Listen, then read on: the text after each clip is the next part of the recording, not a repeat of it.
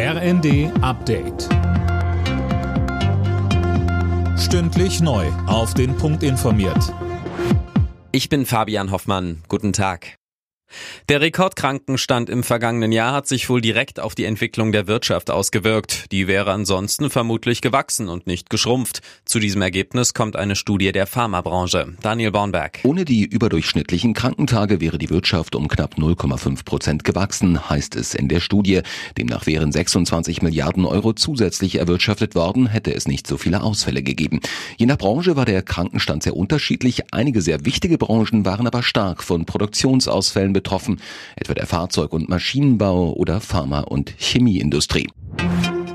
Knapp 400.000 Haushalte bekommen in diesem Jahr Post vom Statistischen Bundesamt. Sie wurden per Zufallsprinzip für den Mikrozensus ausgewählt. Dabei werden Fragen zur persönlichen, sozialen und wirtschaftlichen Situation gestellt. Wer angeschrieben wird, ist verpflichtet, die Fragen zu beantworten. Bundesinnenministerin Faeser will die Finanzen der rechten Szene näher unter die Lupe nehmen. Im Fokus die identitäre Bewegung, Parteien und Vereine am rechten Rand sowie Unternehmen oder Privatpersonen, die diese mit ihrem Geld fördern, sagte Faeser dem Redaktionsnetzwerk Deutschland. Hintergrund ist das Potsdamer Rechtsextremistentreffen, bei dem es laut Ministerin auch ums Sammeln von Geld ging. Unterdessen haben wieder Zehntausende Menschen gegen Rechtsextremismus und die AfD demonstriert. Beispielsweise in Wiesbaden gingen 12.000 Menschen auf die Straßen, 6.000 waren es in Rostock. Rostock.